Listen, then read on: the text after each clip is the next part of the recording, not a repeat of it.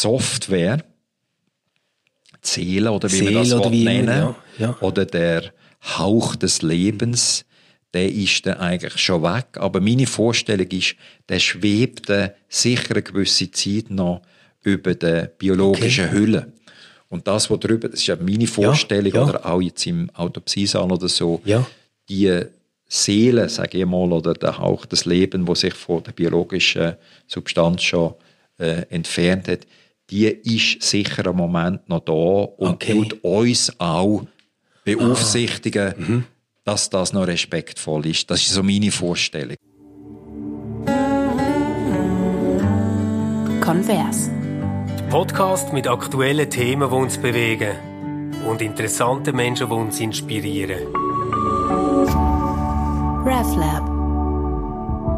Heute zusammen schön, dass ihr wieder dabei sind.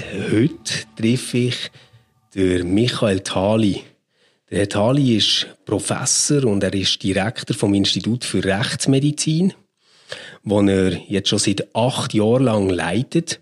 Und bekannt worden ist er unter anderem unter dem Namen Digitali.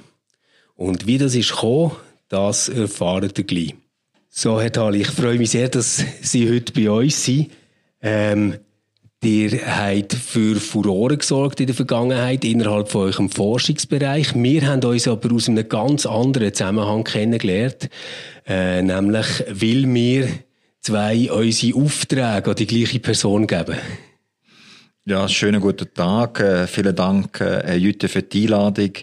Es ist auch, ich sage ja oft, Beziehungen unter Menschen, äh, löst einiges aus und wir haben uns über Umweg kennengelernt, über ein Grafik, ein Designbüro, wo eigentlich für uns schaffen im Designbereich für Jahresbericht und sonstige Informationsflyer und so haben wir eigentlich den Kontakt können herstellen und es ist wichtig zu sagen, dass diese Folge nicht gesponsert ist vom Büro Z. Aber wir grüßen ganz herzlich den Thomas Manz, der uns äh, hier zusammen vermittelt hat. Und so haben wir uns dann kennengelernt. Und ich habe von Ihnen ähm, einen NZZ-Artikel gelesen. Wir haben uns dann auch getroffen bei Ihnen am Institut für Rechtsmedizin in Zürich. Und dort habe ich zuerst einmal gelernt, dass Sie nicht wie ganz viele junge Menschen heute, die Netflix-Serien oder Krimis schauen, von Anfang an haben wollen Rechtsmediziner werden, sondern dass ihre berufliche Laufbahn, dass sie sich die ganz anders vorgestellt haben.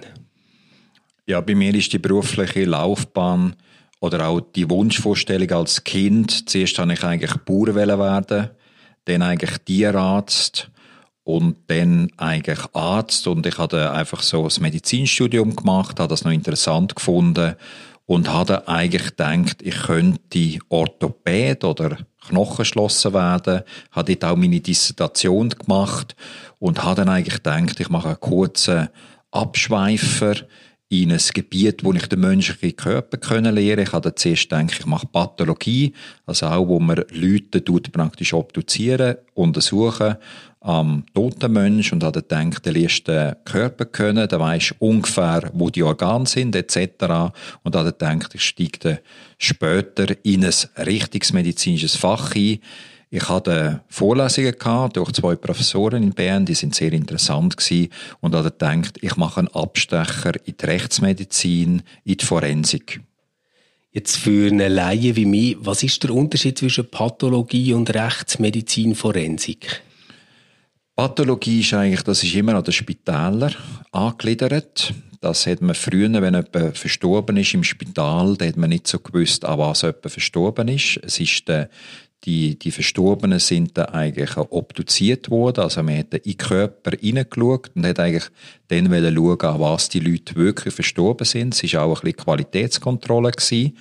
Pathologie hat heute immer noch grosse Bedeutung. Äh, das Interessengebiet hat sich ein bisschen verlagert. Das ist mehr auch eine Diagnostik, Diagnose von Gewebsteilen, die man rausschneidet oder Biopsien, schaut der Pathologe an und auch weil die ganzen medizinischen Untersuchungsmöglichkeiten durch äh, Röntgenmethoden oder Labormethoden ausgerufen worden sind, ist eigentlich die Leichenöffnung im Spital ist eher zurückgegangen. Die Rechtsmedizin sind eigentlich mehr die Fälle, die nicht, in der Regel nicht im Spital passieren, wenn jemand draussen, also außerhalb im Spital, manchmal auch innerhalb im Spital, eines plötzlichen und unerwarteten Tod stirbt, aber auch Todesfälle, die auf Gewalt verdächtig sind. Oder der Laie kennt das natürlich aus diesen Krimiserien, oder? Das genau, ja. so Bestatter, wie sie in der Schweiz heißen, oder Wilder und der Tatort und all die. Da ist ja ein Klischeebild vom Rechtsmediziner.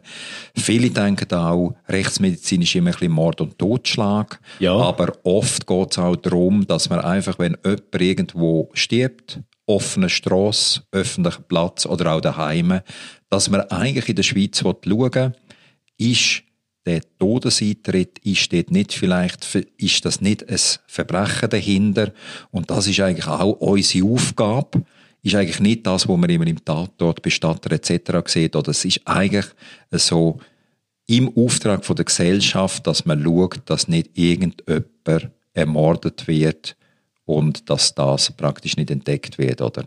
Also es ist eigentlich Rechtsmedizin ein Dienst an der Gesellschaft. Also die sind eigentlich dafür da, die Dunkelzahl von möglichen Mordopfern ähm, zu senken, oder? Ja. Wenn ich das recht verstehe. Ich also sage im Tatort sieht man irgendwie die, die nachher das Messer im Hals haben oder die klare Schussverletzung und nachher ist noch die Frage, wer hat von wo geschossen. Und bei ihnen geht es aber ganz grundsätzlich darum, wenn jemand auf offener Straße einfach zusammenbricht oder vielleicht eben einen Verkehrsunfall, ich weiß es nicht.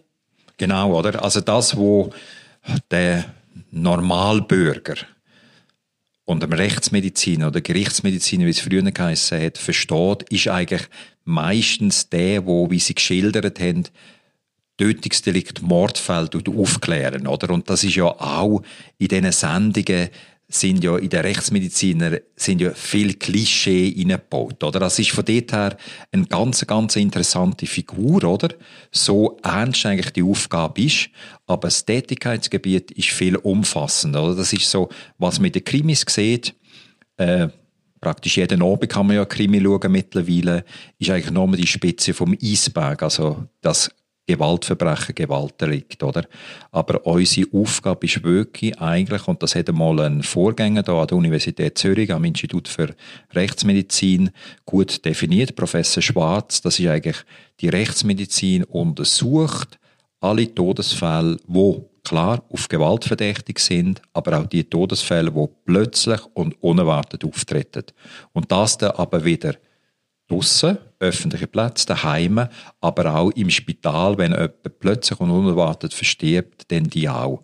Und das ist wie so eine, ein Gütesiegel von unserer Gesellschaft, dass wir es eigentlich nicht dulden, bei unserem Entwicklungsstatus der Gesellschaft, dass jemand einfach stirbt und wir wissen nicht genau, steckt vielleicht noch ein Verbrechen dahinter. Also es ist so ein Gütesiegel, Qualitätssiegel oder auch ich sage oft, ein Luxusindikator, ob sich das eine Gesellschaft leisten will.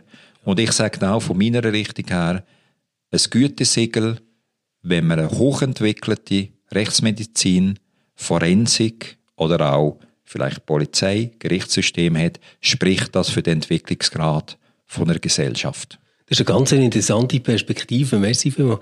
Ich habe ähm, mir im Vorfeld überlegt, es gibt ja ganz unterschiedliche Darstellungen in Serien von Rechtsmedizinern.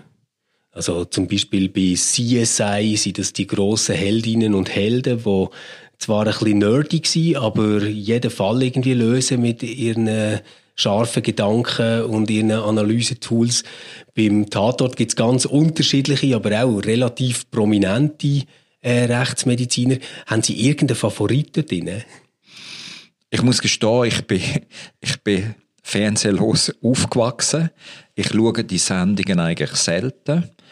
Wir sind momentan, der Tatort kommt ja jetzt neu auf Zürich, oder? Wir sind dort auch ein bisschen involviert, beratend, oder? Ah, Weil ja. die wollen das sehr gut machen.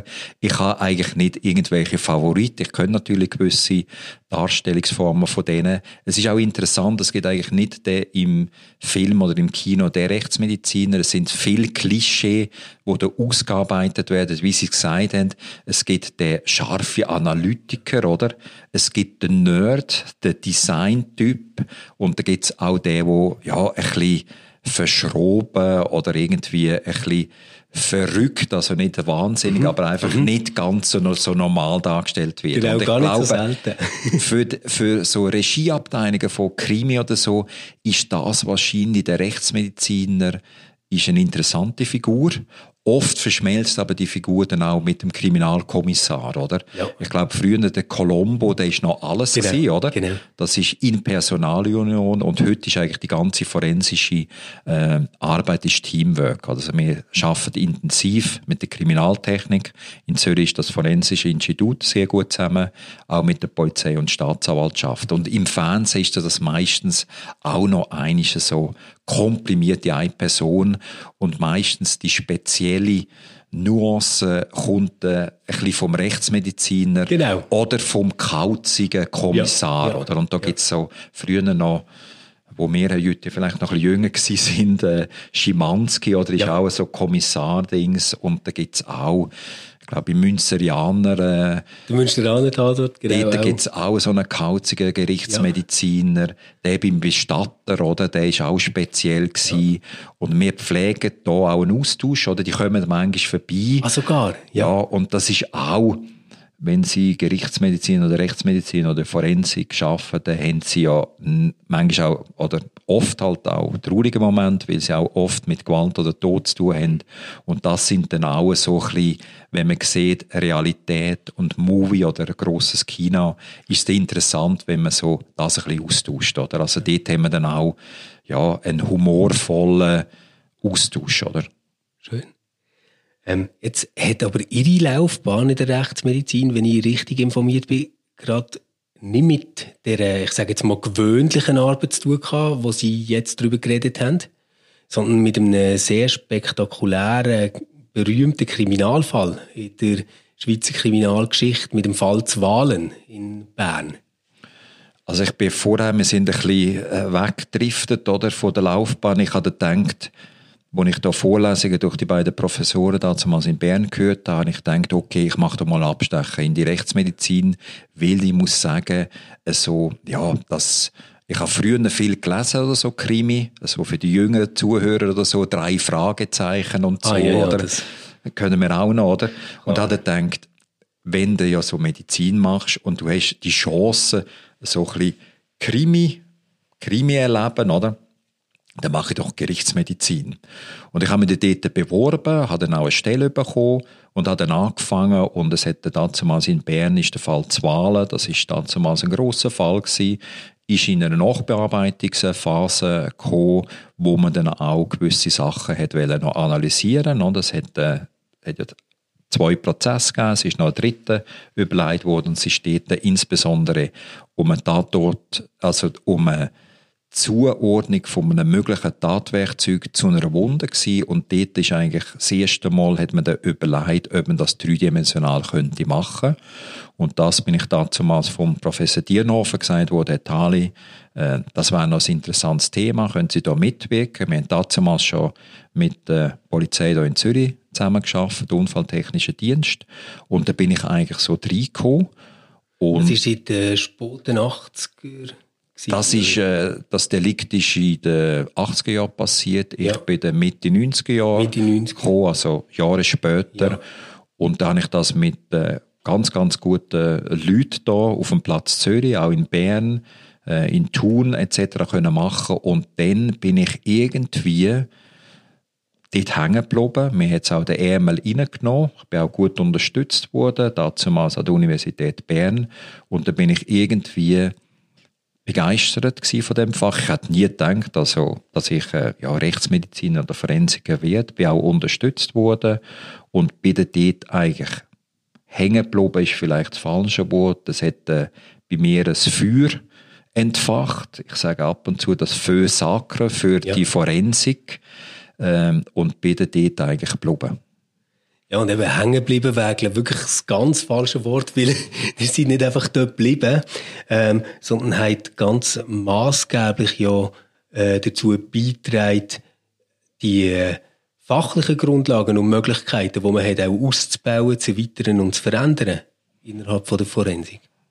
Wir hatten damals wirklich die Möglichkeit gehabt, dass, oder der Fall war da gewesen.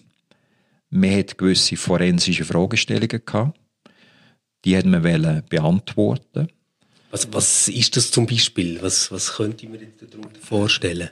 Also dort im konkreten Fall ist es darum gegangen, hat ein mögliches Tatwerkzeug, es ist dort die Frage gewesen, ich glaube, das ist auch beschrieben, ist auch bekannt, es gibt verschiedene Bücher auch über den Fall, äh, ob ein Radschlüssel eine Verletzung beim damaligen Opfer verursacht hat. Das ist die zentrale Frage. Ja. Das ist damals sehr gut äh, fotografiert worden und wir hätten eigentlich gefragt, kann man das vielleicht dreidimensional analysieren oder mit Körpermodellen nachstellen? Und das ist eine neue Fragestellung gewesen. Früher haben wir gesagt, ist wahrscheinlich, passt oder passt nicht, aber das ist ja, in dem Fall sind ja verschiedene Beteiligte, Tatverdächtige, Familie etc., hat man das eigentlich auch.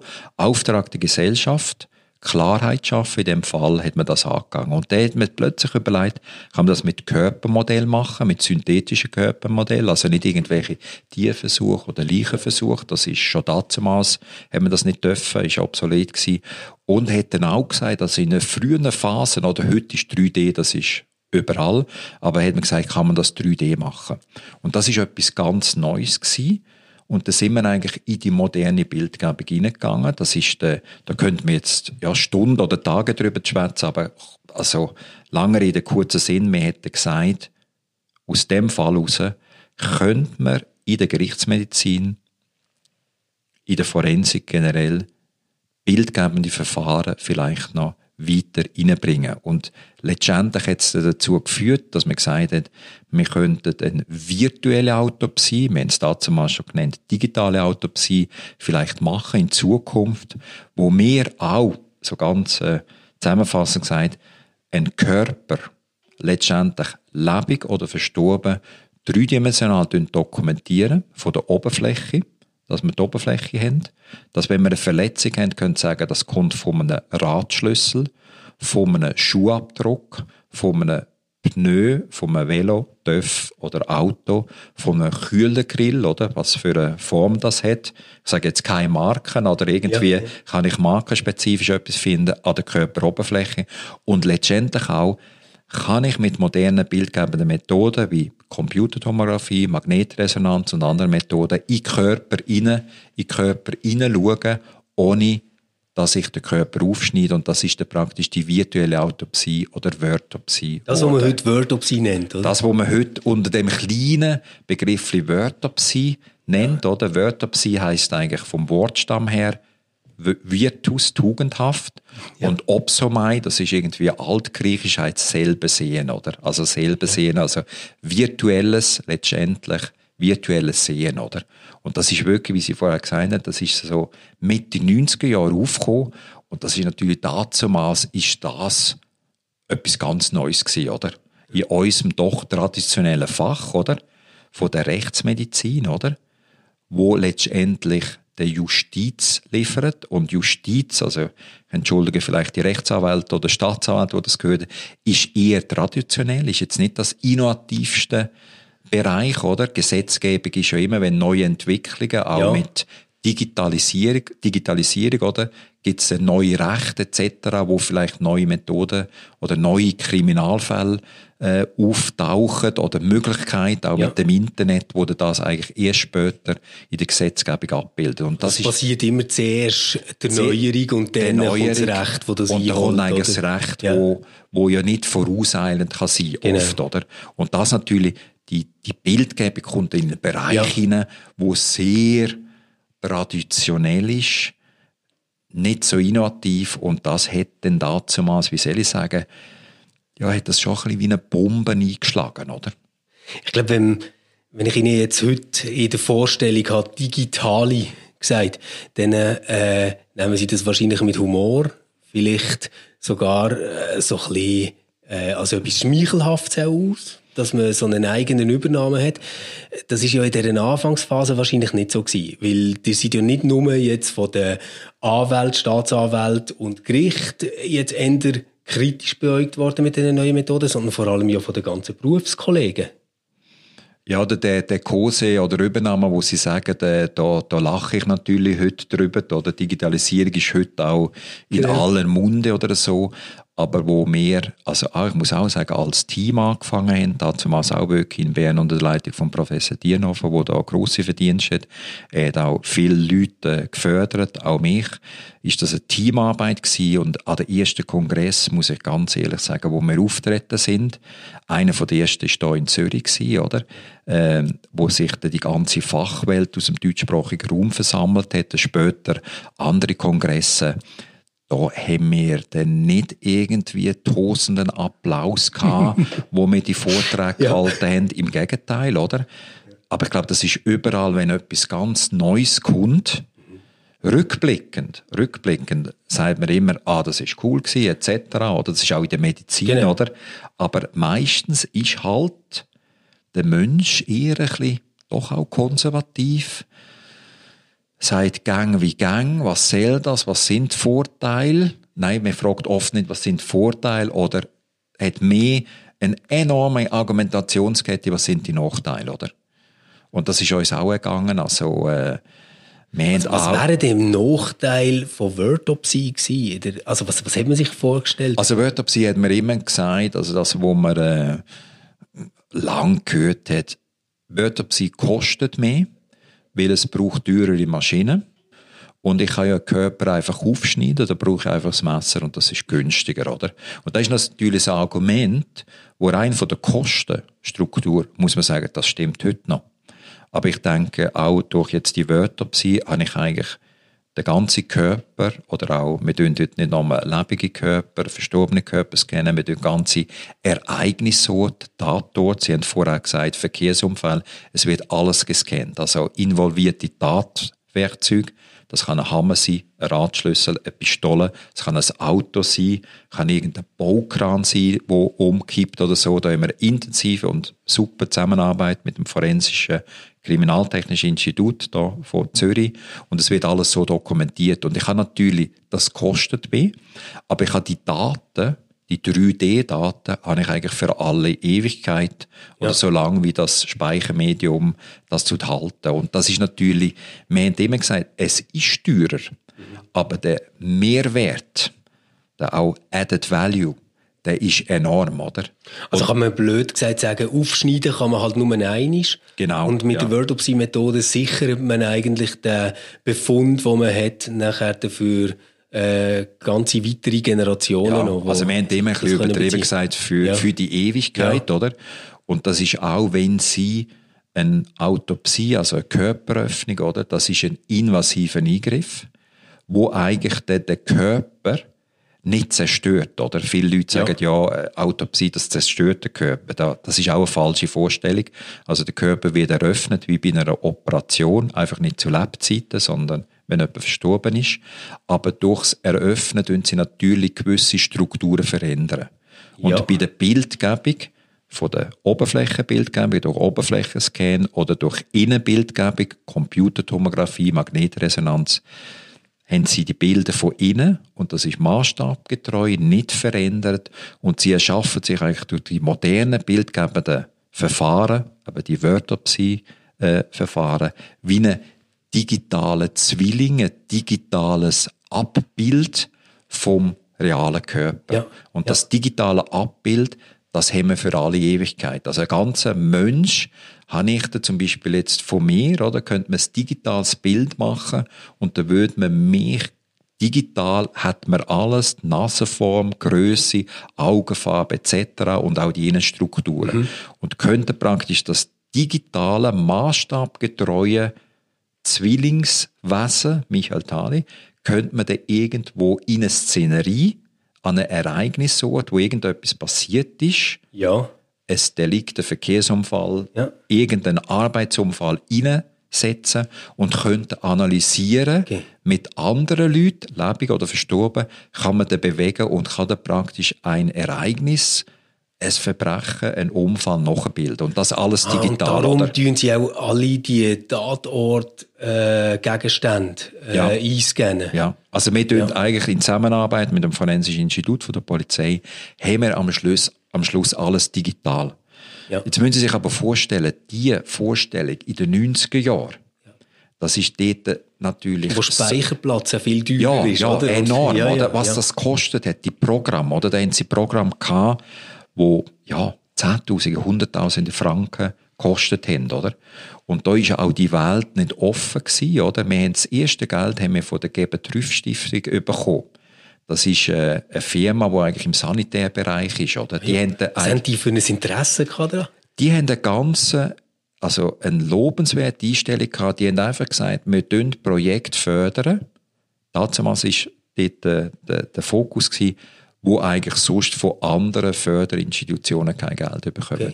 Und so haben wir eigentlich mit einer, ich sage Anführungs-Schlusszeichen, und da auch noch einen herzlichen Dank an die Geber-Rüff-Stiftung, haben wir eigentlich durch eine Sanitärfirma, die auch im WC-Klosettbereich tätig ist, haben wir eigentlich das innovative Projekt können gründen, wo eigentlich heute einen weltweiten Impact hat. Und die ganze digitale Idee in den 90er Jahren, das ist so neu gewesen, dass da auch der Mindset von vielen Leuten nicht nur mit der Rechtsmedizin noch nicht da war, oder? Ja. Und heute, was wir heute erleben, oder? Es gibt seit einigen Jahren gibt's den Digitaltag, oder? An allen Bahnhöfen etc. Virtual Reality und all das, das ist präsent, oder? Aber wir sind natürlich jetzt eigentlich, ja, wir sind so 20 Jahre später oder noch mehr, oder? Und das ist eigentlich dort, das ist auch das Interessante gewesen, das ist so neu gewesen, innovativ, oder? Wo verständlicherweise nicht alle Leute super gefunden haben. Ich muss auch sagen, es braucht immer Kritiker, oder? Wir haben das natürlich enorm gepusht, wir haben Marketing gemacht, oder? Wir haben dann auch gesagt, ähm, Wörtopsie äh, wird die Autopsie total ablösen. Ja. Oder? Das ist, im Marketing muss man ja immer ein bisschen übertreiben, oder? Also die Werbung, wo man auch irgendwo sieht oder so, Ja. das stimmt ja nie ganz. Sympathisch, dass sie das so offen sagen. Ja. Ja, nein, also wir haben das sicher ein bisschen übertrieben, haben dann natürlich wieder Angriffspunkt für andere äh, g- äh, gegeben, die gesagt haben, hey, die, die übertreiben, das stimmt gar nie. Aber heute ist das eigentlich, haben wir einen enormen Impact gehabt und die ganzen Digitalisierungsgeschichten, die heute ja en vogue ist, äh, in allen Bereichen, oder Architektur oder Virtual Reality, Gaming-Industrie, Filmindustrie, wo das Ganze auch pushen von der Entwicklung oder so. Äh, Das ist überall und alles wird billiger, oder? Aber das heisst, eigentlich seid ihr dort in so einer allerersten Welle dabei gewesen mit eurem Team? Ja, Ähm, absolut, oder? Wo, wo ja. man kann sagen, eigentlich erstaunlich, dass jetzt etwas, wo im öffentlichen Sektor spielt, äh, an, an alle, also vom allerersten Moment an dabei ist bei einer technischen Entwicklung. Oder normal hat man ja irgendwelche wilden Startups, die von Ja. irgendwo kommen, nachher wahnsinnig viel Geld damit verdienen und der öffentliche Sektor holt das dann irgendwie wieder ein, wo er es kann brauchen kann. Aber sie haben dort eigentlich eine Zeit gehabt, wo sie selber wie ein Startup funktioniert haben. Das ist wirklich, ja, rückblickend würde man das sagen, ist das so wie durch die gewissen Köpfe, die zusammen sind, äh, ist das wie, ja, einfach so ein guter Nährboden gewesen, oder, wo das sich hat können entwickeln, oder? Also ich zi- zitiere die Worte von meinem Chef, er hat immer gesagt, wir haben dort, wo wir angefangen haben, das war ein Gebäude gewesen, dort ist es, äh, wirklich die Wände, das ist ein altes Gebäude gewesen, oder? Äh, knapp 100 Jahre alt, die Farbe. Er hat immer gesagt, Herr Thali, Herr Thali, schauen Sie, die Farbe blättert hier von den Wänden, Ja. aber was zählt, Herr Thali, und das ist auch so das Leitmotiv gewesen, der Geist in den Wänden, oder? Ja. Und das ist wirklich, wie Sie sagen, dass so die Start-up, äh, Dings äh, prägt ja das auch, oder? Dass einfach der Gedanke zählt. Und das ist ähnlich wie unsere Begegnung, oder? Man kann das nicht planen, oder? Ja, Man kann nur ja. den Nährboden machen. Wir haben das auch zufällig kennengelernt. Und das ist auch, das sind gewisse Charakterköpfe gewesen, gewisse Möglichkeiten, gewisse Einstellungen, oder?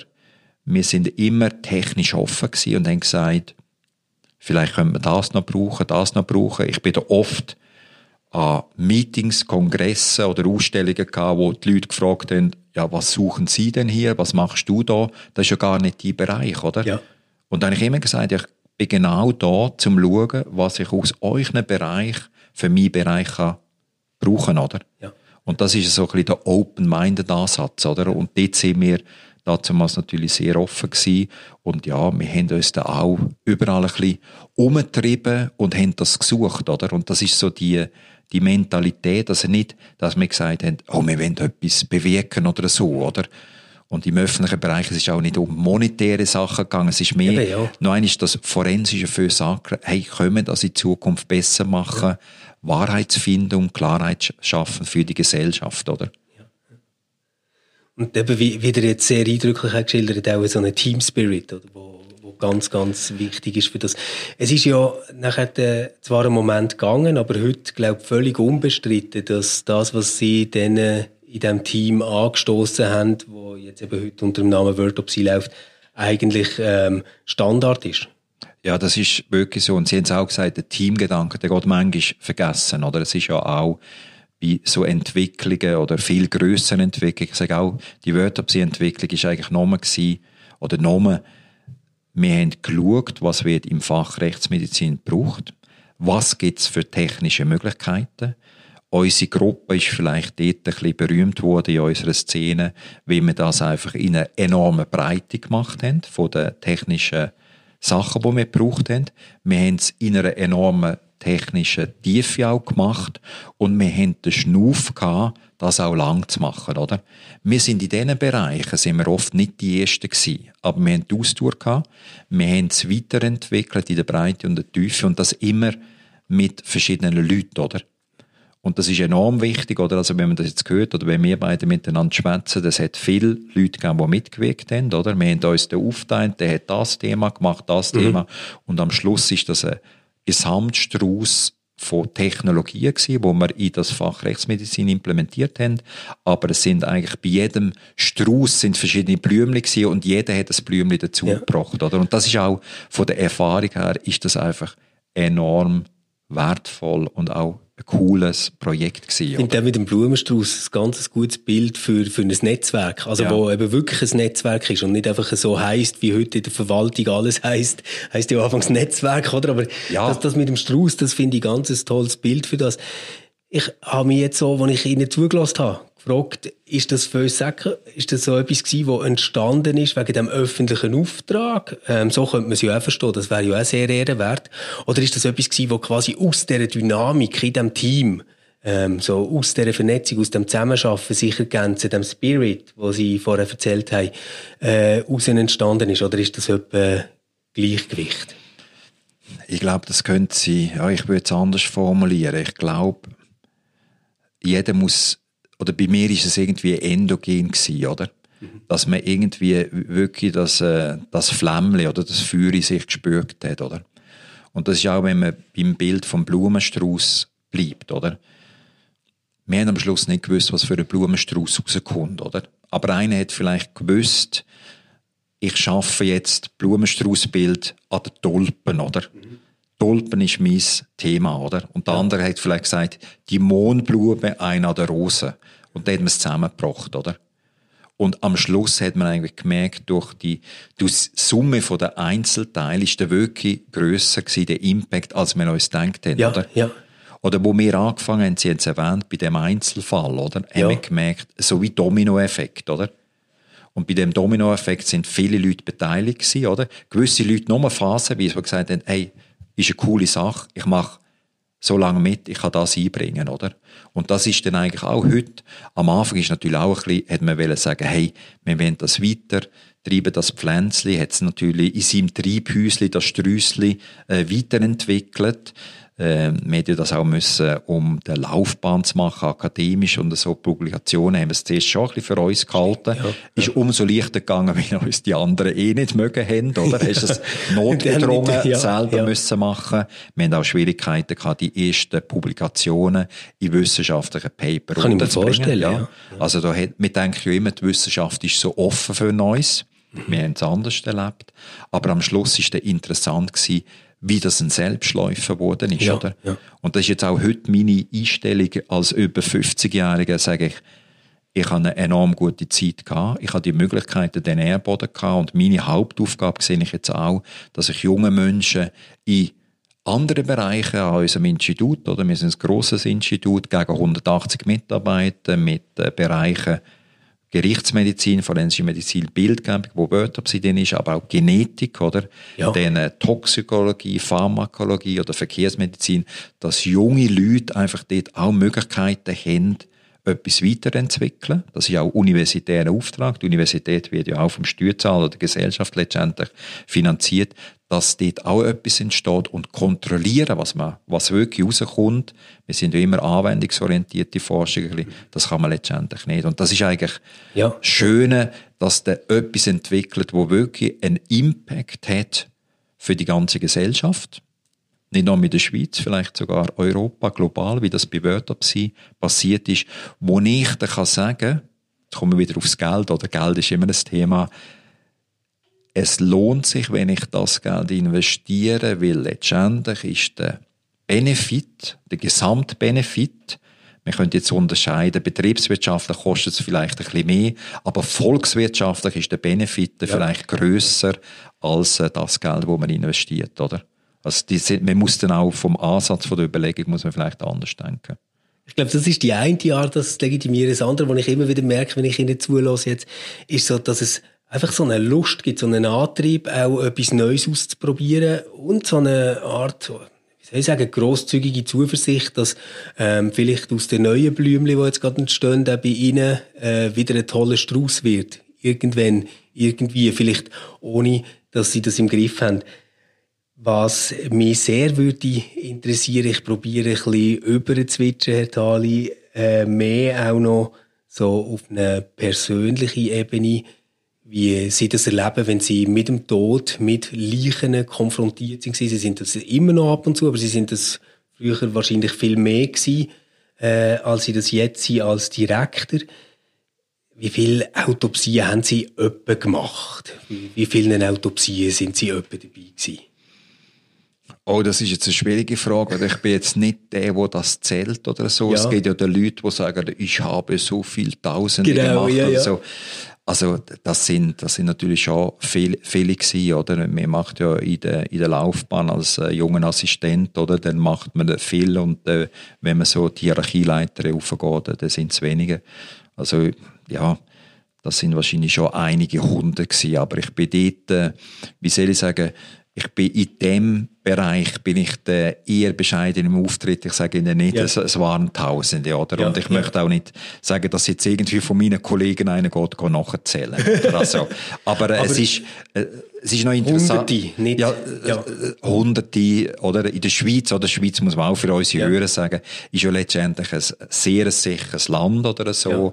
Es passiert relativ, es passiert Verbrechen, die sind immer schlimm nicht nur für die Leute, die das äh, erleiden. Das ist, man muss auch als Umfeld immer dran denken, oder, wo das äh, passiert. Aber auch ich muss sagen, Sie haben es vorher gesagt, was mich eigentlich heute interessiert, ich schweife noch zum ersten Teil ab, das, was mich wirklich reizt, ist, dass, äh, dass die Initiative für neue Sachen zu ergreifen, oder? Innovationen praktisch stützen und das entwickeln. Sagen die Leute auch, ja, er hat immer neue Ideen, er ist immer ein bisschen der Zeit äh, so voraus oder so. Ich schätze auch vom Team her, es braucht immer Nachbearbeitung, wo man das auch erledigt. Und das ist auch die, die tägliche Fallarbeit, die wir machen, oder? Wie, wenn ich jetzt nicht mehr im klassischen Bereich von der Rechtsmedizin tätig bin, bin, wenn ich um bin, wenn es geht, bin ich immer am Morgenrapport dabei. Also ich muss auch sagen, der Chef oder kann nicht irgendwo im Büro hocken, der muss laufen, was oder muss wissen, was läuft im Institut, mhm. oder? In meiner Abteilung, forensische Medizin und Bildgebung, auch in der Genetik, in der Toxikologie. Man ist natürlich als Chef muss man auch das Netzwerk pflegen oder mit Polizei oder Justiz haben wir intensiven äh, Austausch, konstruktiven. Wir sagen, was ist gut gelaufen, was ist schlecht gelaufen, das ist enorm wichtig, ja. oder? Also die Vernetzung mit anderen Teams. Ist enorm wichtig. Ich glaube, letztendlich ja. das Wichtige ja. ist wirklich der Mensch und die Vernetzung, mhm. Interaktion und Kommunikation ja. mit den anderen Menschen. Meine Frage hat ein bisschen darauf abzielt, dass ich eigentlich möchte herausfinden, gewöhnt man sich irgendwann daran, Leichen zu sehen, mit Tod konfrontiert zu werden? Oder ist das jedes Mal noch etwas, wo man so wie innerlich zusammenzuckt und etwas Spezielles dabei empfindet? Das ist natürlich so die zentrale Frage, oder? Es ist auch die Klischeefrage. Sie haben es wahrscheinlich auch gemerkt, der Tali weicht auch ein bisschen aus, oder? Aber der Herr Jütte ist natürlich da, der tut ja. da nachhaken. Ja, das ist auch seine Aufgabe. Nein, es ist so. Es geht natürlich, wenn man Mediziner wird, dann hat man natürlich mit Bereichen zu tun, wo ein normaler Mensch eigentlich in der Regel nicht so zu tun hat, oder? Sie sehen dich vorhin jetzt so ein bisschen klassisch an, oder? Der normale Mediziner hat mit Krankheiten zu tun, oder? Da gibt es Krankheiten, die man heilen kann und Krankheiten, die man nicht heilen kann. Und mein primärer Berufswunsch war ja Orthopädie. Dass sie etwas heilen oder? Dort hat man etwas heilen Dort ist oft eigentlich auch so, im Regelfall, Patient kommt, hat ein Problem, ich sage jetzt an der Hüfte, am Knie, an der Schulter. Heute gibt es die Möglichkeiten, ich kann Schultern, Hüften, Knie, ein künstliches Gelenk hinein tun, ist wie ein Pneuwechsel und die Leute sind eigentlich wieder happy, oder? Und, genau, ja. Und das ist eigentlich sehr befriedigend, oder? Ja. Jetzt bin ich aber irgendwie abdriftet, oder? Beruflich, auch beruflich, oder? Ja, ja. Und man muss ganz ehrlich sagen, wenn man Rechtsmedizin macht, der Tod oder auch die Gewalteinwirkung bei Menschen, weil medizinisch besser wurde, es überleben heute auch immer mehr Leute, oder?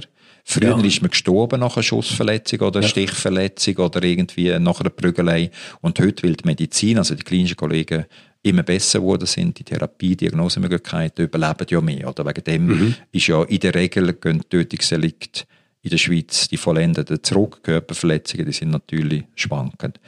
Aber sie haben als Rechtsmedizin mit dem Tod zu tun. Das ist auch, wenn sie Ferien haben oder nach einem Wochenende, sehen sie den Tod, also sie schauen dem Tode nicht direkt, nicht direkt, aber indirekt eigentlich täglich ins Auge, oder? Oh, können Sie etwas dazu sagen, was das heißt, dem Tod indirekt jeden Tag ins Auge zu schauen? Der Tod betrifft Sie nicht direkt, oder? Ja. Wir kommen dann vielleicht auf das andere Thema dann noch zu sprechen.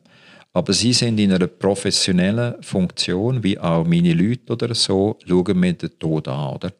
Das ist wie der Kliniker im Spital die Krankheit indirekt, das betrifft ihn selber, oder?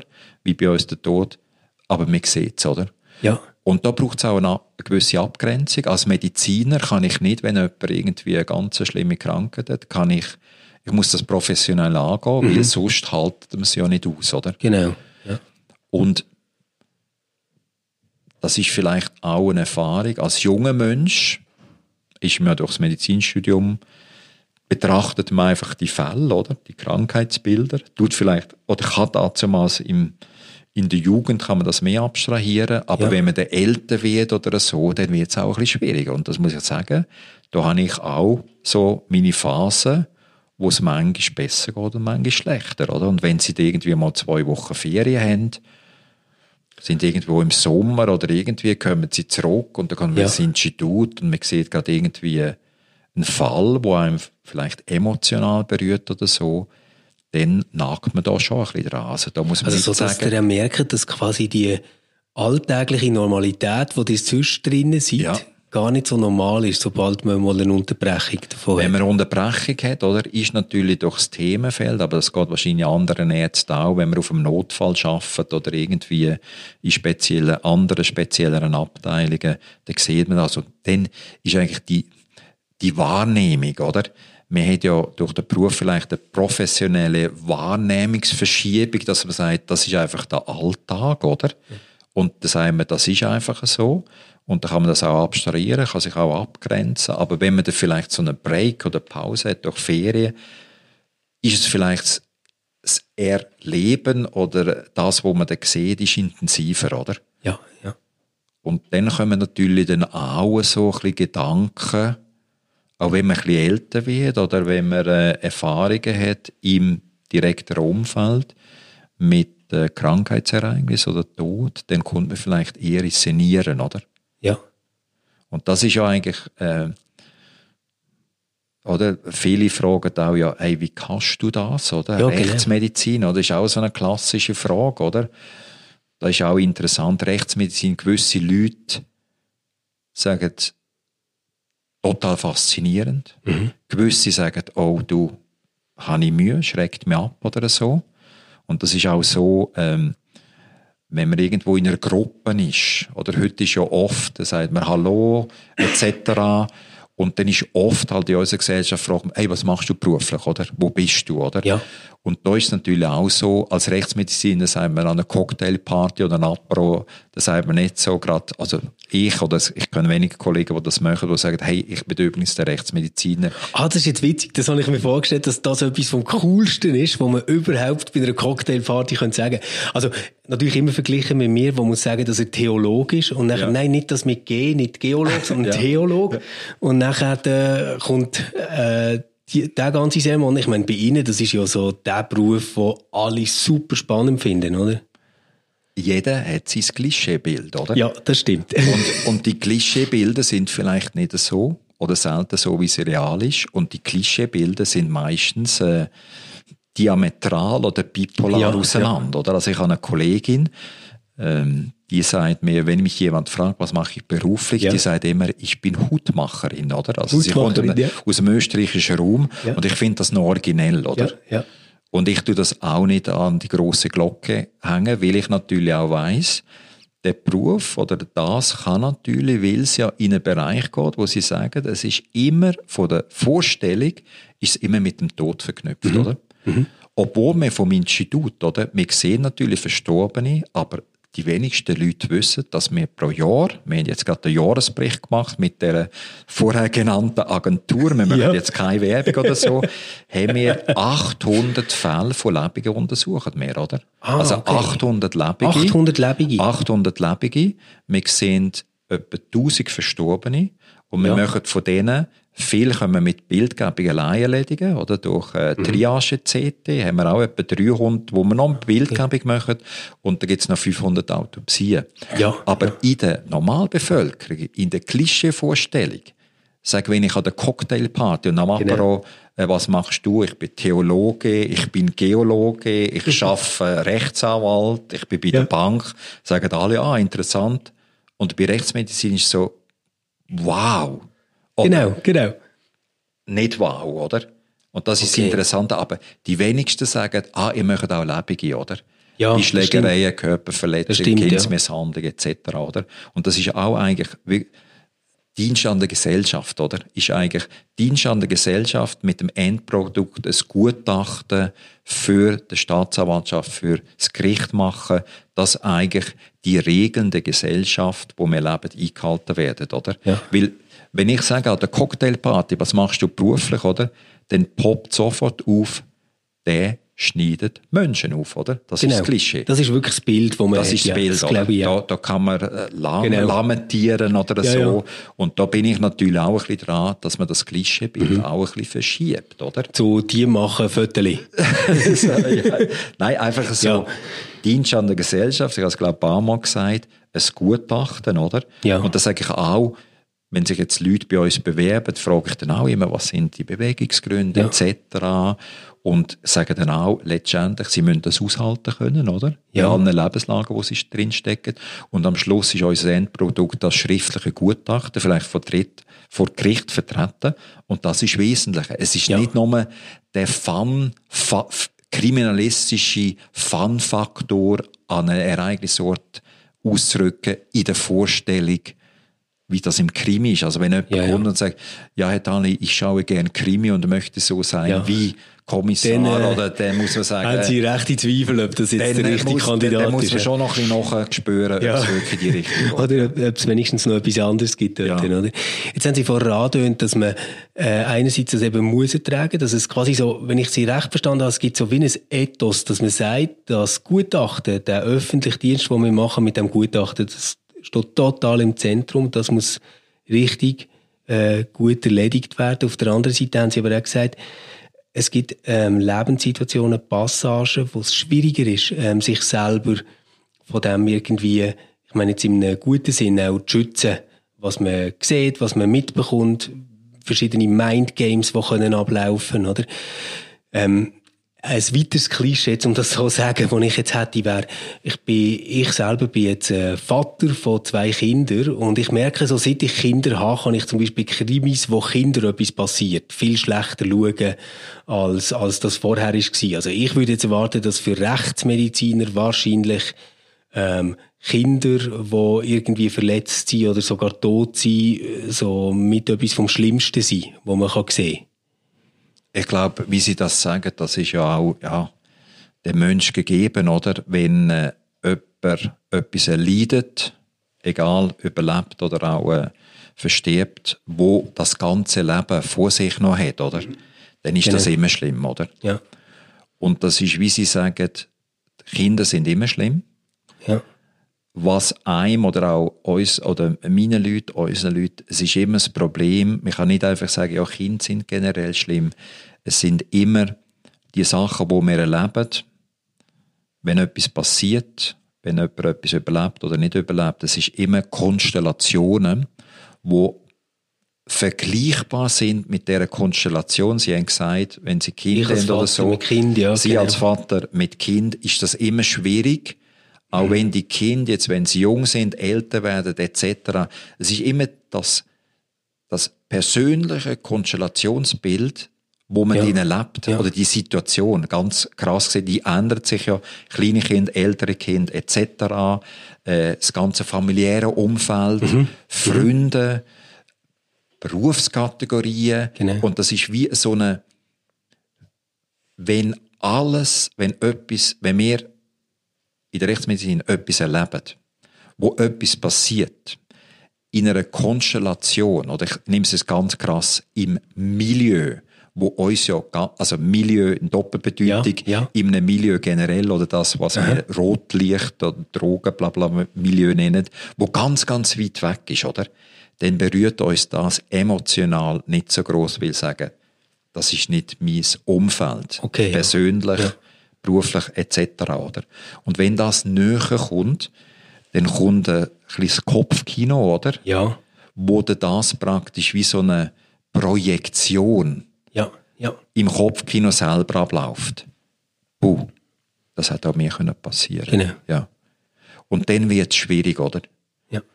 Und das ist auch, oder? Ich, bei mir ist das vielleicht so, oder? Wenn man auch mit diesen Sachen zu tun hat, letztendlich auch mit dem Tod, oder? Der Tod kann man auch in einer kleinen Klammer, der Tod, ich glaube, den hat man noch nicht ganz verstanden heute, oder? Außer Sie können mir das als Theologen noch schnell... Nein, ich glaube, das müssen wir nachher beim Kaffee machen. das, wenn jetzt die Konstellation, also der Tod fernab, den kann man professionell ja, angehen. Ja. Oder die forensischen Fälle genau. auch überlebt oder tot. Mhm. Wenn es näher kommt von der Konstellation, ja. wo den persönlichen, privaten, beruflichen Umfeld oder Konstellation ist, dann kommt es näher, oder? Ja. Und wenn dann etwas passiert, das ist vielleicht die dritte Kategorie, wenn Sie persönlich im Umfeld etwas erleben, wo der Tod, wo Sie vielleicht noch nie hatten, im Umfeld passiert, dann ist noch etwas, etwas ganz anderes, mhm. oder? Und auch, also, wir haben das im Vorgespräch auch besprochen, wenn ein Todesfall in meinem Umkreis passiert, dann könnte man ja denken, ja, der ist sich ja das gewohnt, oder? Genau, ja. Das ja und da kann ich auch sagen, das ist wirklich nicht so, oder? Ja. Das ist äh, ein Todesfall oder auch Krankheitsfall in meinem Umgebung. Da bin ich ein ganz normaler Mensch. Da bin ich eigentlich nicht mehr der Gerichtsmediziner. Ich bin ja. auch nicht einmal der Arzt. Da bin ich einfach Mensch, wie ich das bin als Michael Thali und habe dort auch meine eigenen emotionalen etc. Moment, oder? Also wirklich ganz aus dieser Beziehung raus und ohne den ganz professionellen Hintergrund. Nein, das geht, äh, also das ist einfach meine Dings, das ist, äh, und das habe ich auch bei anderen Kollegen erlebt, das ist, äh, da sind wir auch, auch wenn wir das sehen, auch Mensch, oder? Ja. ja. Wir können vielleicht gewisse Sachen, wenn wir Mediziner sind, wenn es etwas Medizinisches ist oder wenn es etwas Forensisches ist, haben wir natürlich von der Abläufe her, theoretisch oder so, sehen wir vielleicht technisch oder vom mhm. Ablauf her, äh, können wir das besser erklären, ja. nachvollziehen etc. Also einfach jetzt äh, mehr ja, geistig, ähm, geistig akademisch, weil Ja. das Krankheits- oder äh, das rekonstruktive Verständnis für so etwas haben, aber die Emotionen, das ist wie mit einem normalen Menschen Daran oder so. Oder? ändert da kann sich man gar nicht nichts. ändern, oder? Ja. Jetzt ist ja eine Art, wie man mit diesen Emotionen kann umgehen kann, dass man das irgendwie probiert, in sein Leben zu integrieren. Also ich selber kann mich erinnern, dass ich bei jedem Todesfall, der nahe war an mir, das sind nicht viele bis jetzt, wie das Gefühl hatte, das Leben wird nie mehr gleich weitergehen wie vorher. Ich habe mir vorgestellt, ich bin mir jetzt viel mehr der Endlichkeit von meinem Leben bewusst. Ich werde es viel intensiver genießen. Ich werde viel mehr riskieren. Ich werde viel mehr auf das schauen, was mir wirklich wichtig ist. Und das habe ich dann meistens auch so einen Monat lang gemacht und es dann wieder ganz vergessen. Wie, wie haben Sie das erlebt? Ist der Tod etwas, wo Sie, ähm, und ich meine jetzt wirklich der nahe Tod, der Tod ähm, äh, im, im Umfeld, der, der Tod, der Ihnen persönlich etwas bedeutet, nicht als, als Berufsmensch, ist das etwas, was Sie auch prägt hat in Ihrem Leben? Also ich glaube, wie vorher gesagt, der Tod oder auch das menschliche Dasein, das ist eigentlich bis heute noch nicht erklärt, oder? Das ist auch ein, bisschen ein Entstehungsgrund für, ich sage auch, ich bin ein bisschen, vielleicht ein bisschen provokativ, für Religionen, oder? Wo das haben, Das oder? glaube ich unbedingt auch, ja. Ja. Auch für Strömungen oder so. Lebensanschauungen, egal- wie man das Ja. will definieren Und ich glaube, der Tod, wie Sie das vorher gesagt tut die Endlichkeit irgendwie ins Leben aufbringen. Ja, Und das kommt auch ab einem gewissen Alter, oder? Das ist, äh, je älter das man wird, wird das immer häufiger, aktueller, oder?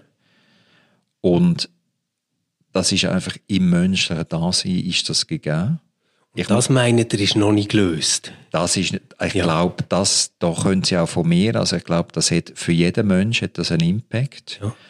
Und ich glaube, jeder muss etwas daraus ziehen, oder? Ja. Was man daraus macht. Wir haben natürlich als in dem Beruf Rechtsmedizin, wo wir tätig sind, haben wir, oder der normale Mensch hat einfach, äh, was in seinem Umfeld passiert, oder? Sagt das Freunde, Familie, oder? Genau. Und das hat immer einen Impact äh, für die Familie, für die Freunde. Sie haben es gesagt, das ist äh, nachher nicht mehr gleich, oder? Man muss das Beste daraus machen. Das gelingt Ja. manchmal, manchmal nicht. Wir haben natürlich als Rechtsmediziner, haben wir, wenn man in dem Fach tätig ist, sieht man immer das Professionelle, was da läuft. oder? Ja, ja. Und das ist eigentlich, kann man sagen, jetzt auch wieder bipolar. Das ist ja schrecklich, dass das immer ist. Oder man kann auch sagen, das ist eigentlich, ja, vielleicht noch positiver Impact. Und ich habe mal äh, irgendein, das ist ein südamerikanischer Rechtsmediziner, hat mal gesagt, ich habe das auch mal in einem Interview aufgegriffen, seine Aussage, Rechtsmediziner sind glückliche Menschen. Wenn man das so hört, denkt man, Ja. was ist mit dem passiert, Genau. oder? Hätte einer an der Waffel oder äh, konsumiert er irgendwelche Substanzen? Ich habe mir das, das ist mir so im Kopf geblieben und habe mir das überlegt und eigentlich ist das, was Sie sagen, wenn man im persönlichen Umfeld etwas erlebt oder wir, wo das täglich sehen, was könnte passieren? Wir sind natürlich professional auch ein bisschen deformiert, oder? Wie wir Verschiedenes gesehen haben, was kann passieren? Ja.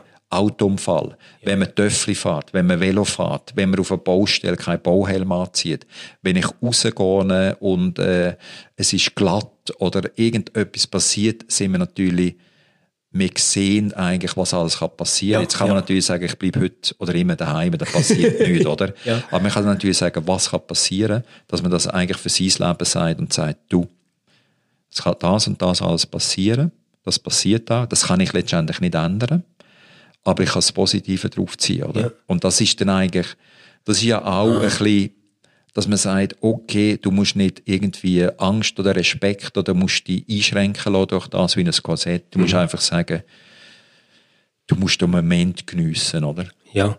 Moment geniessen oder Moment gestalten und immer wenn möglich, das ist nicht immer möglich sagen, man muss in einen positiven Dings drüllen, oder? Ja. Und wegen dem ist auch, wenn wir jetzt, oder wenn Sie jetzt unser, unser Team würden anschauen in Zürich, oder? Sie würden die Leute jetzt nicht auf der Straße erkennen. das ist Rechtsmedizin, Ah, ja, Klischeebilder sind nicht, Ja. oder? Wir sind, wir agieren professionell, oder? Aber wir haben auch noch, äh, sagen, respektvolle Humor, oder? Ja. Also wir können auch mal humorvoll, können es auch mal lustig haben. Natürlich nicht bei der Arbeit, oder? Mhm. Ja. Also die Arbeit ist einfach, da dulde ich auch nicht, äh, dass man da irgendwie den Spass den, Mhm. in der Arbeit hat, oder? Aber es muss ja, man muss auch, Humor ist ja auch Verarbeitung, oder? Aber es muss immer kontrolliert sein und getrennt von der Sache Arbeit, weil unsere Fälle, ich sage, die Betroffenen oder auch der Verstorbene, oder Verstorbene kann man auch sagen, wenn wir den sehen, ich betrachte das, das ist immer noch ein Mensch, aber ist letztendlich eine biologische Hülle. Ja.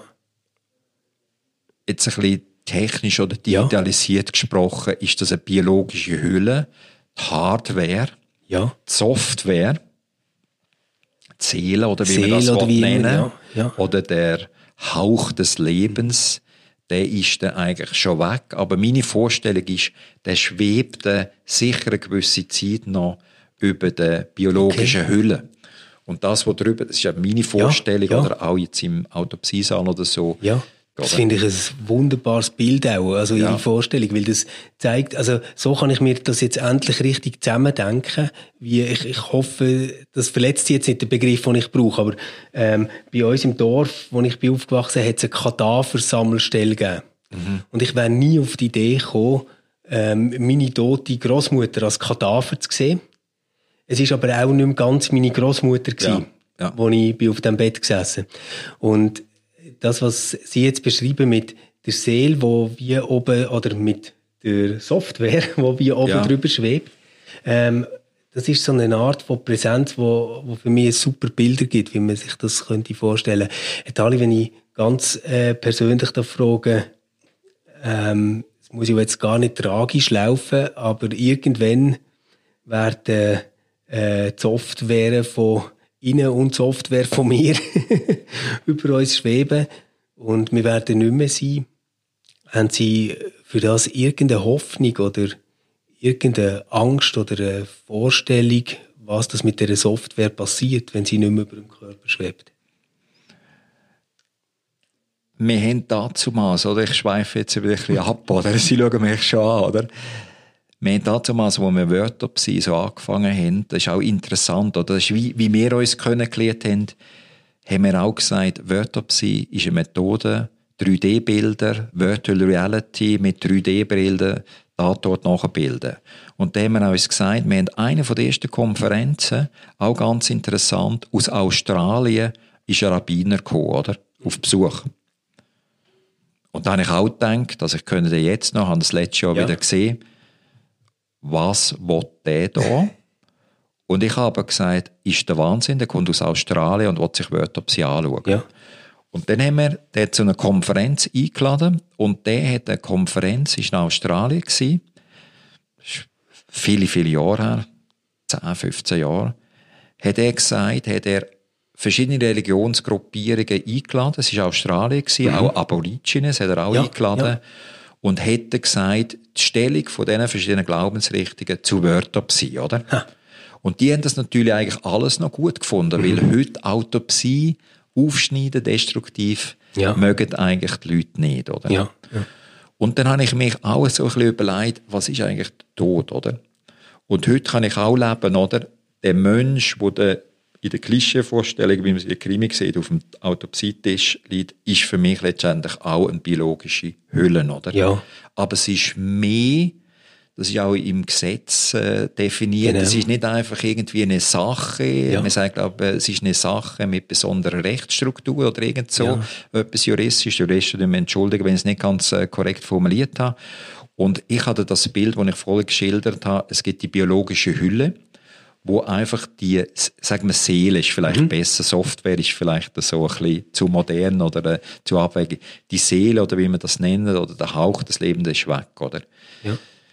Die Körperhülle, die zerfällt wie eine Blume von unserem Blumenstrauß, die geht wieder in die Erde, dort entsteht wieder etwas, weil das in Molekül zerfällt. Aber das Interessante ist ja, was ist mit der Seele, oder? Was passiert mit denen? Und ich glaube auch, oder? Wir haben ja im Leben so Schwankungen, was man glaubt, wie man glaubt, ja. oder? Äh, Gebot, wir, wir hören so Religionen, auch Buddhismus, alles mhm. Mögliche. Das ist alles interessant, sind ja immer Erklärmodelle. Für mich selber, ja. unsere Software oder Seele, ich glaube, es, es, es existiert irgendwie weiter. Ich sage jetzt nicht ja. in einer Form, vielleicht ist es auch formlos, mhm. aber irgendetwas gibt es, oder? Ja. Weil es ist ja auch die, die Seele, oder auch wenn jemand geboren wird, kommt ja auch eigentlich eine biologische Masse. Ja. Und der wird auch etwas implantiert, Software oder ja. Seelen, ja. oder? Das Hauch des Lebens, wo eigentlich dann wieder rausgeht, oder? Also man hat auf der Erde so eine biologische Masse, der Körper, wo bei der Geburt oder vorher schon etwas reingeht und irgendwann geht es wieder raus. So meine ja. Vorstellung. Vielleicht okay. kann ich mir täuschen, mhm. ist meine Hypothese. Man kann gerne Falsifikation antreten mit der anderen Hypothese, oder? Das, das, ist, ja, das genau. ist das Interessante, oder? Das, das, ist ja schön an diesem Bereich, oder? Da sind wir im da, da reden wir jetzt über etwas, wo es eigentlich nur Bilder gibt, wo das, was man sich selber vorstellt, mehr oder weniger gut ja. treffen. Da gibt es keine Hard Facts und Ihr ja. Bericht kann nicht daneben liegen. Ja, und das ist auch interessant, wenn Sie sagen, da gibt es Bilder, oder? Weil, ja. weil äh, Wörter geht es ja um Bilder, natürlich, oder? Natürlich, ja. Und Bilder sind letztendlich auch, oder? Was wir als Bilder sind, sind hinterlegt, sind das irgendwie Formeln oder letztendlich Zahlen. Ja. Genau. Und ich weiß ja auch nicht, was die Seele, was dort dahinter ist, oder? Vielleicht ja. ist das auch, vielleicht ist das eine Kodierung, mhm. wo wir noch nicht sehen, oder? Der Körper ist ja auch auf genetischen Strukturen basiert. Wenn ja. ich das Genom habe, kann ich ja heute, Phenotyping ist in der Forensik auch, wenn ich Gen habe, kann ich eigentlich sein, der Herr Jütte oder der Tali, könnte ich eigentlich sagen, okay, der ist so groß, die Augenfarbe, die Haarfarbe kann ich machen. Ja. Und vielleicht in vielen Jahren wenn wir unsere Aufzeichnungen finden, die Archäologen sagen, ja, die haben schon ja. mal etwas davon gehabt, oder? Vielleicht kann man das mal lösen. Ich glaube, heute kann man es nicht. Es ist aber manchmal auch interessant, wenn man so Denkmodell kann spinnen. Und ich glaube heute wirklich, der Begriff von der Seele finde ich eigentlich gut, oder? Ja. Das ist auch vielleicht etwas Unbekanntes, Unknown, Unknown, wo irgendwo ja. schwebt. Wenn Sie mich fragen, ich tue vielleicht vorgreifen, hat alle glauben Sie denn, oder? Dann muss ich sagen, ja, ich glaube schon an etwas, oder? Ja. Und das ist eigentlich, glaube ich, an der Fortbestand, dass es so etwas gibt.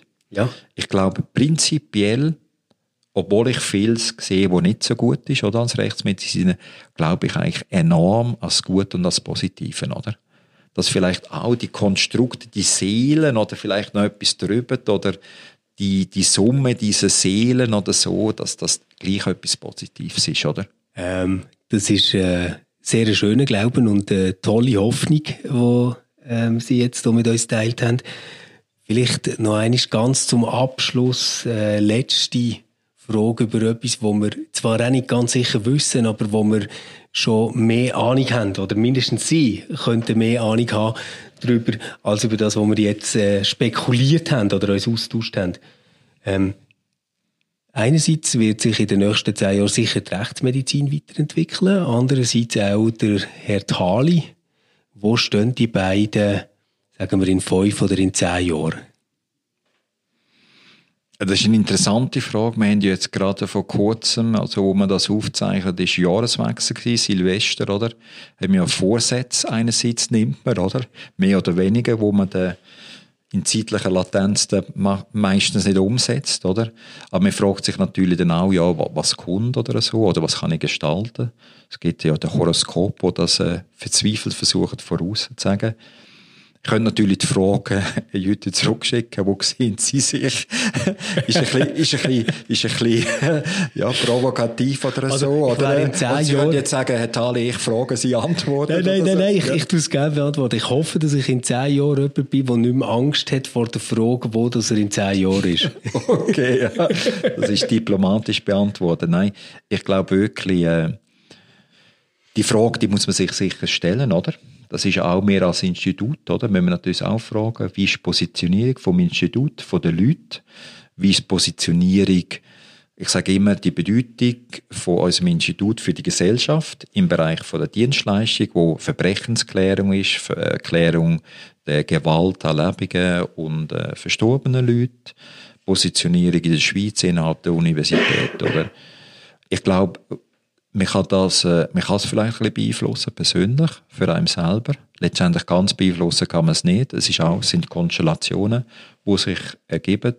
Wünschen würde ich mich, dass ich eigentlich äh, nach wie vor äh, gute Zeiten darf erleben, wie ich das eigentlich in vielen Bereichen oder in den meisten Bereichen in den vergangenen Jahren habe dürfen erleben, dass ich ermögliche auch für andere Leute, dass sie das dürfen erleben im persönlichen Umfeld, im beruflichen Umfeld und letztendlich auch ist ja ist bei mir, dass ich weiterhin die Freude das Versagen habe, neue Sachen zu entwickeln und dort auch das ist auch, kommen vielleicht zurück, wieso wir beide da hocken, ja.